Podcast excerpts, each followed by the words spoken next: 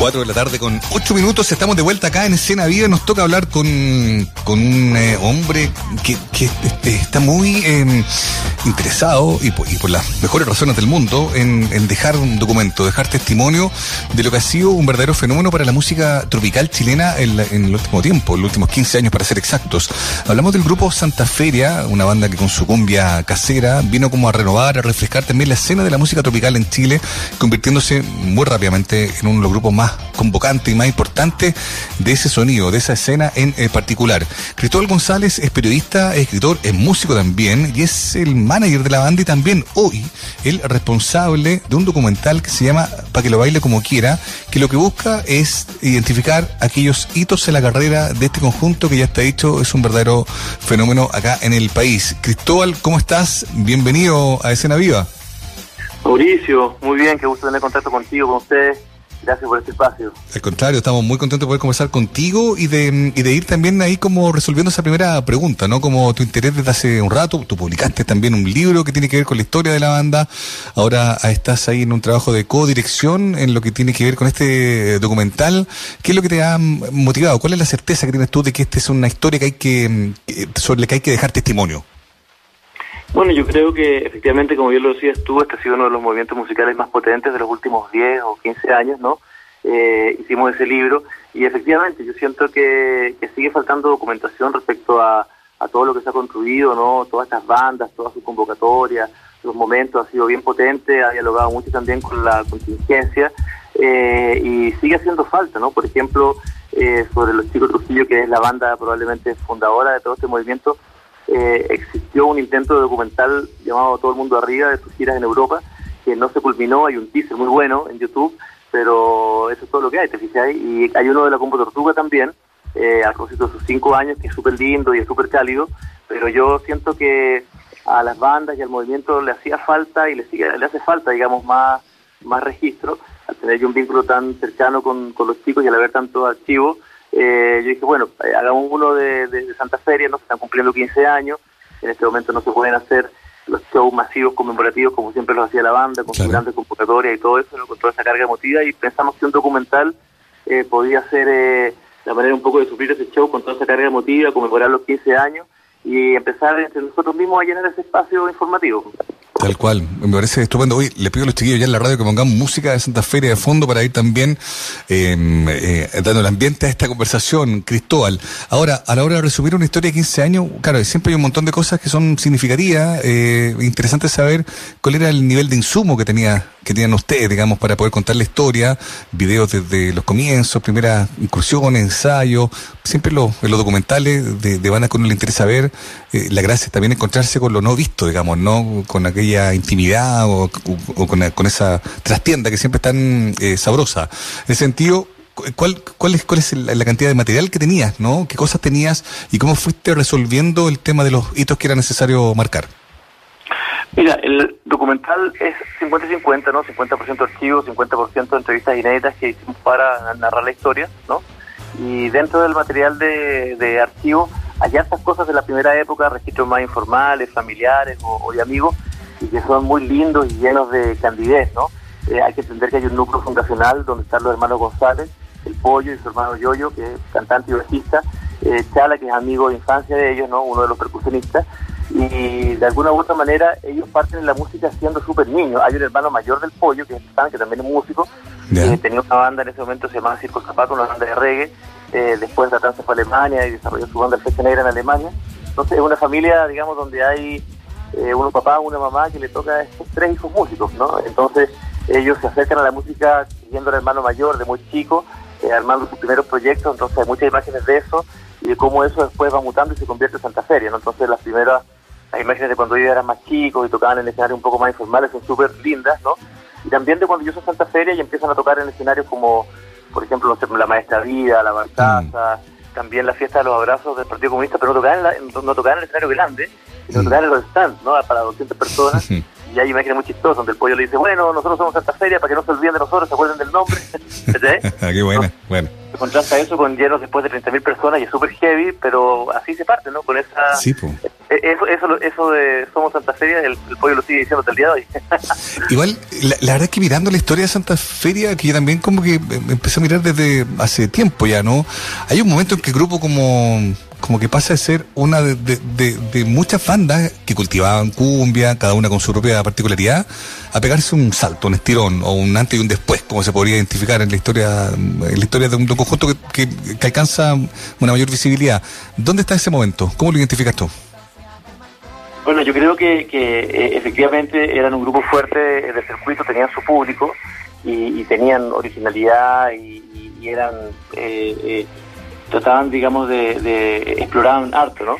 Pero yo creo que en determinado momento, por ahí, por el hacia el tercer disco, en el Ojo del Huracán principalmente, ellos empiezan también como a asimilar que, que en, la medida que también exploren más musicalmente, se vayan, entre comillas, más para atrás y exploren más en ciertas raíces folclóricas, experimenten más con sonidos nuevos y enriquezcan un poquito su lenguaje, que ya era bastante rico y nutrido, eh, también amplían su espectro, ¿no? Entonces todo el trabajo que hacen, qué sé yo, con Yuba Concelos, con Roberto Márquez, con Portavoz, con Ángel Parra, todo eso enriquece la musicalidad y permite que otro público lo empiece a visibilizar y también justamente el hecho de plantearse desafíos de hacer lugares que quizás no, eran tan dentro de la escena como el Movistar o el Nescafé también generó que eh, eh, digamos mejorara la visibilidad y eso le permitiera a la banda aumentar el público, mm. ir a los circuitos, perfilarse internacionalmente, ¿no? O sea, yo creo que se mezclaron un poco las dos cosas, el pulso con el que venían, la fibra de ellos, las ganas de experimentar y, el atrevimiento, ¿no? En el documental hay varias reflexiones, por ahí aparece el, productor musical Guido Nicholson,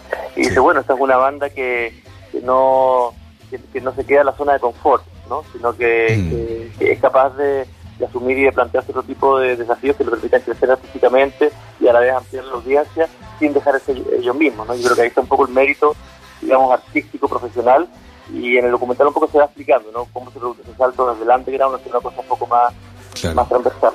Claro. Eh, eh, el lindo ese, ese recuerdo también de ese primer momento, ¿no? De, de, lo que se daba en llamar la nueva cumbia chilena, de ciertos lugares, ahí el Galpón Víctor Jara y otros, tú también ya, lo estabas describiendo, ¿no? ¿Qué cosas habían ahí, digamos, ¿no? Que, que, todavía están presentes en la banda, más allá de lo evidente, que es un grupo que hoy tiene más, más recursos, más, más posibilidades, tiene un, un, show también más, más pulido, un repertorio más, más amplio pero qué cosas estaban ahí, sientes tú que siempre fueron distintivas de la banda y que siguen siendo parte de su encanto no perdido, digamos. Yo creo que lo que lo que lo, lo que había ahí y lo que ellos heredaron de manera muy natural y muy espontánea es una especie como de escuela de formación ideológica y filosófica muy orgánica, ¿no? Eh, en todos los circuitos donde ellos participan, el Club Nacional, el Japón Víctor Sara, la Fundación Víctor Sara, eh, es ahí donde ellos en el fondo encuentran el espacio de libertad para ir adelante con su activismo canábico, donde ellos mm. empiezan a vincularse con las organizaciones mapuches, mm. donde ellos empiezan a, vincularse con las organizaciones estudiantes, eh, también de territorios, ¿no? Todo se da de manera muy natural, todo se da de manera muy natural, o sea, yo creo que ellos van como aprendiendo y a la vez generando estos vínculos de, manera, de amistad prácticamente, ¿no? Con, con la gente que tiene que ver con las orgánicas. Y y al mismo tiempo, no sé, pues en el Galpón Víctor Jara, me acuerdo, qué sé yo, los procesos con los Trujillo, con, con la, como en ese momento estaba la Cachusca Molotov, Ponte tuvo la Beyoncé, o sea, ya, ya los elementos de la diversidad siguen presentes, digamos, en ese circuito. Entonces, de alguna u otra manera, cuando empiezan a suceder un montón de cambios eh, culturales, de agenda, ¿no? Hoy que se está hablando tanto, digamos, de territorio, de pueblos originarios, de diversidad, de participación, de, de, de paridad, esas temáticas eh, las tablas ya las veníamos pasando de antes porque tienen que ver con ese circuito donde ellos crecieron, ¿no? Y, de alguna manera el, valor es que ellos llegan también un poco todas estas, estas banderas a escenarios escenario grandes, ¿no? Tú ves la foto de ellos en la palusa por ahí por el 2017, 2018, y claro, y están los huerquenes del amor, está la Mariel Mariel, está el mm. portavoz, ¿no? Entonces como en el mm. fondo ellos, ellos ya venían eh, eh, integrando y dando el espacio a esos, a esos mensajes eh, porque había una vinculación de siempre con esto, ¿no? Eh, eso es real. Cuando hablas de orgánico, uno también podría aportar que es eh, que es eh, natural y sincero, digamos, ¿no? Porque sin querer entrar en, en pesajes, digamos, ¿no? Uno quizás ha percibido que otros nombres también, así como corren los vientos, han querido plegarse, sumarse a, cierta, a ciertos temas, a cierta, a cierta discusión, a cierta conversación, recoger ciertas banderas que no necesariamente eran las que tenían desde sus comienzos. Entonces, en ese sentido, yo coincido, creo que Santa Feria es muy, es una banda muy, muy hija de su tiempo, ¿no? Absolutamente. Yo creo que, esa honestidad igual se siente tanto, tanto en los vínculos, con las temáticas, las cosas que hacen, en la relación con la gente y en la misma música en sí. ¿no? O sea, creo que, mm, eh, de, alguna manera, eh, claro, hay una columna vertebral eh, ¿no? De, de, del pollo, varios integrantes que eh, esa es como su, su ley musical principal, que también se va enriqueciendo con las otras escuelas, ¿no? Del reggae, que sé yo, la música brasileña, el rock también, entonces todo eso se va fundiendo de manera muy natural. Eh, y me acuerdo haber visto una entrevista a Joe Vasconcelos hace un tiempito atrás, que también participó en el documental y muy amigo de la banda, donde dice, claro, o sea, este fenómeno también creo que en determinado momento algunos músicos de rock que no les podían con sus bandas dijeran, bueno, ahora le pongo una guayabera y empiezo a hacer cumbias, ¿no? y, pero de, alguna forma, eh, yo dice, bueno, el público distingue, ¿no? Cuando hay una historia, cuando hay sinceridad, cuando hay consistencia y cuando cuando hay eso, sinceridad, ¿no? Yo siempre lo digo cuando, me consultan, yo creo que esta, esta banda es más es más eh, humana o, o, un vínculo humano así orgánico, natural con estas temáticas que, que como de preparación política, ¿no? Claro, totalmente, totalmente. Estamos hablando con Cristóbal em, eh, González, él eh, es, periodista, escritor, es músico también y es codirector del documental Para que lo baile como quiera, que es esta pieza audiovisual que lo que busca es eh, marcar todo lo hito en la carrera de Santa Feria. Él es también manager del grupo y está mm, mostrando este nuevo este nuevo registro ¿no? que, intenta hacer justicia con una banda que ha sido un verdadero fenómeno muy significativo en el mundo de la música tropical en los últimos tenemos el, teaser, tenemos como el, audio del adelanto de esta pieza audiovisual. Vamos a escuchar, ¿te parece, Cristóbal? Perfecto, vamos. Con unos amigos tenemos una banda, se llama Santa Feria, y tenemos la suerte de dedicarnos a lo que nos gusta, que es la música. Hemos llegado a tocar en escenarios muy distintos, hemos hecho discos, videos, giras a lo largo de todo el país. A veces nos ponemos nerviosos, pero sabemos y sentimos que tenemos una estrellita que nos sigue a todas partes. Es emocionante pensar que todo empezó en una pequeña sala de ensayo ahí en Camín y ver hasta dónde hemos llegado en estos 15 años. aún nos queda mucho por recorrer, pero creemos que es un buen momento para contarle un poquito de nuestra historia. Para quinta a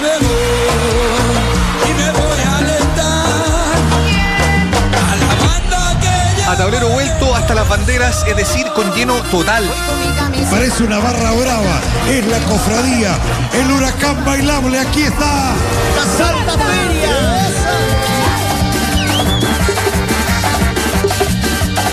a hacer una idea. De hecho, bueno, eso sí, uno se hace, empieza a hacer una idea. De hecho, reconocí una voz por ahí, Cristóbal. Una voz, una voz familiar. Oye, que, bien suena, eh, porque además tiene un poco, mm, eh, por lo que pudimos escuchar, ¿no? Ese tono como de, un poco de épica, ¿no? Que convengamos, hacer música en Chile tiene harto eso también, ¿no? Sí, sí, sí. Es que, como te digo yo, o sea, se, le imprime un poco eso, eh, honrando un poco la historia de la banda y también pensando en, estimular, digamos, a, gente que quiera hacer cosas, ¿no? Porque esto partió así, súper a pulso, con, con mucha convicción, con mucha perseverancia, en momentos que han, ido eh, ocurriendo. Pero vamos a generar un poco ese contraste entre esas primeras tocatas, ¿no? Con, con sistemitas chiquititos de sonido, con poca gente, acuérdense de nosotros, no se deben olvidar, etcétera, hasta llegar a estos llenos. También un poco como, como un mensaje de decir, bueno, o sea, eh, con, con, la, con la perseverancia, trabajando en conjunto, aliándose, eh, se puede avanzar bastante y estamos tratando junto con Martín, ¿no? que es el otro director del documental. Sí, Martín Pizarro.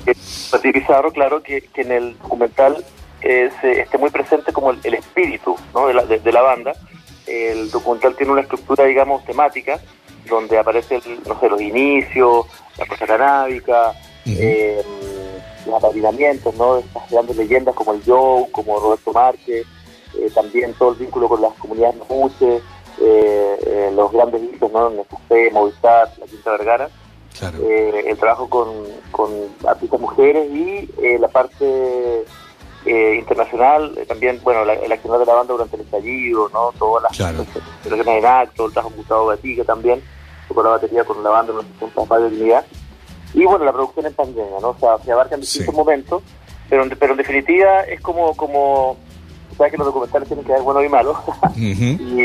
y, de alguna u otra forma, eh, aquí hay una, una, una, ética que le permite a la banda de entre obstáculos, ¿no? Como de, prejuicios alrededor de la cosa canábica, ah. eh, miramiento es menos, ¿no? Ese momento en que el Alex Hernández como que el ex director Festival de Vida como que tenía tuvo unas declaraciones así como de ninguneo hacia el movimiento de la cumbia, ¿no?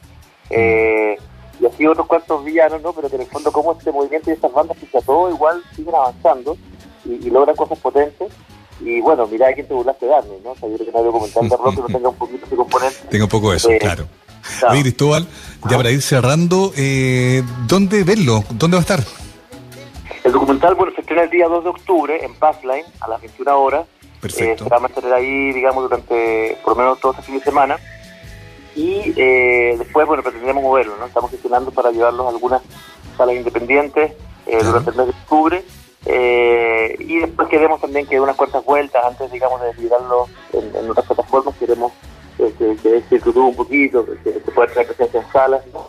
Eh, yo también tengo la impresión de que para, para el público de la banda puede ser entretenido ver la película de la banda en, una sala. ¿no? Sí, de todas maneras. Y ojalá ahí con, con, música en vivo después, no como se hacía antes, claro, antes la bandera, obvio. Sería lo ideal. No, yo, yo, verdad creo que, que, que o sea, hemos, hemos, trabajado para que a nivel de archivo y testimonio este, tenga fibra, sea emocionante, aparezcan cosas que de repente la gente no sabe, como está el también de la banda, claro. eh, que tenga emoción, que contextualice y que sirva, como dirían los congresos, para los arqueólogos del futuro. ¿no? Tal cual. Esa es el día.